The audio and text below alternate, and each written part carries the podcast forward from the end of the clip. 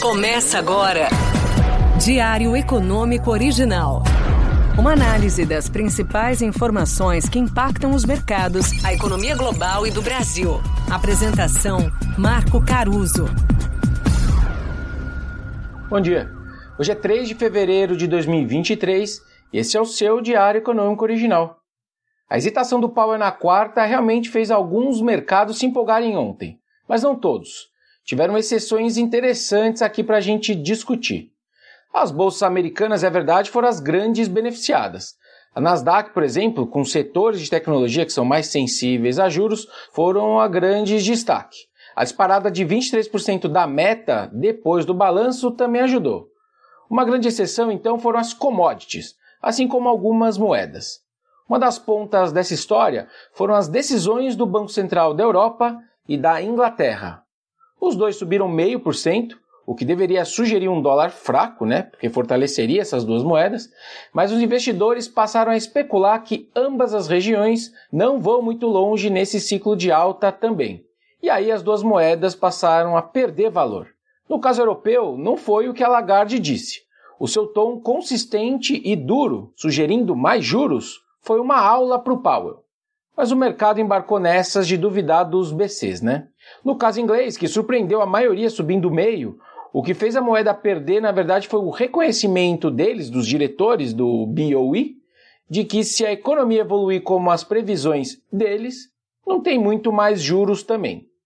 Bom, mas juntando tudo, me parece uma grande coordenação entre os bancos centrais, na margem com pouco de exceção da Europa, de parar e observar no futuro próximo o que toda essa alta de juros vai fazer na atividade econômica.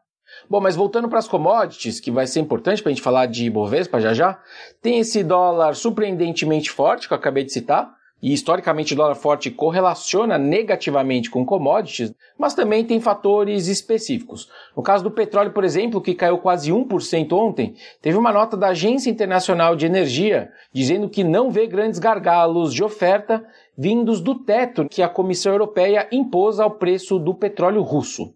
Segundo eles, novas refinarias vão entrar em operação no mundo na segunda metade do ano.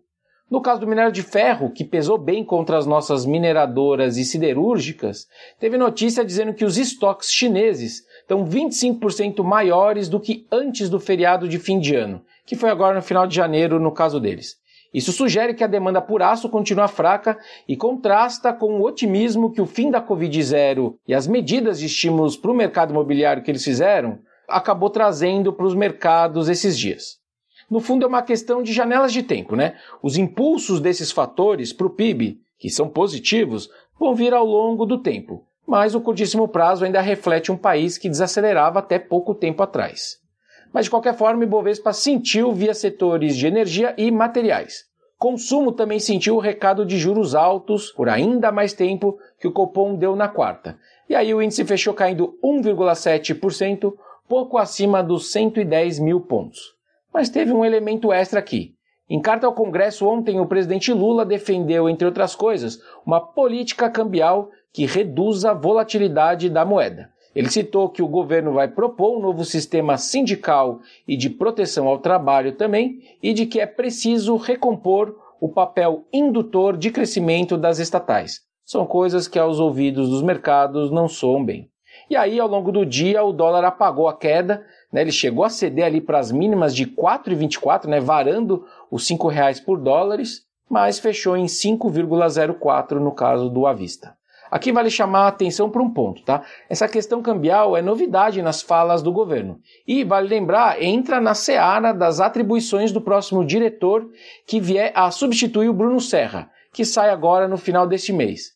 Quem escolherem para o seu lugar vai ter que prestar atenção nos pedidos do presidente? Difícil dizer que não, né? Já em entrevista para o colunista Kennedy Alencar, o Lula disse que é o caso Lojas Americanas, abre aspas, não é nem pedalada, é uma motociata. E afirmou que, abre aspas de novo, agora parece que está chegando na Ambev, em referência à acusação de manobras contábeis que pesam sobre a empresa. E disse também, abre aspas mais uma vez, esse mercado não fala nada, fique em silêncio sobre esses casos, né? De qualquer forma, vale só a gente dizer que as ações da Americanas caem mais de 80% no ano e Ambev outros 10%. mesmo com o Ibov perto do 0 a 0 no acumulado até aqui. Bom, mas agora sobre a agenda do dia, o grande destaque são os números do mercado de trabalho lá nos Estados Unidos, que saem às 10h30. Esse é um dos principais dados, se não o mais importante de cada mês, tirando os bancos centrais. A quantidade de anúncios de demissões por parte das grandes empresas, que eu já trouxe várias vezes aqui, parece ter levado o consenso a projetar uma redução no ritmo de criação de vagas e algum aumento do desemprego na margem. Um alívio nos salários também é o cenário base do pessoal. O que na soma, né, salários para baixo e o emprego aliviando um pouco, seriam bons números aos olhos dos ativos. Emprego né, ajustando levemente e também uma sinalização de menos pressão sobre a inflação futura. Vamos ver, porque tem caso importante achando que pode vir sim um baita número forte. O mercado de trabalho americano é o grande contraste contra os outros dados que estão mais fracos por lá. Bom dia, bons negócios e sorte sempre. Você ouviu? Diário Econômico Original. Uma análise das principais informações que impactam os mercados, a economia global e do Brasil. De segunda a sexta, às seis da manhã, no Spotify e YouTube.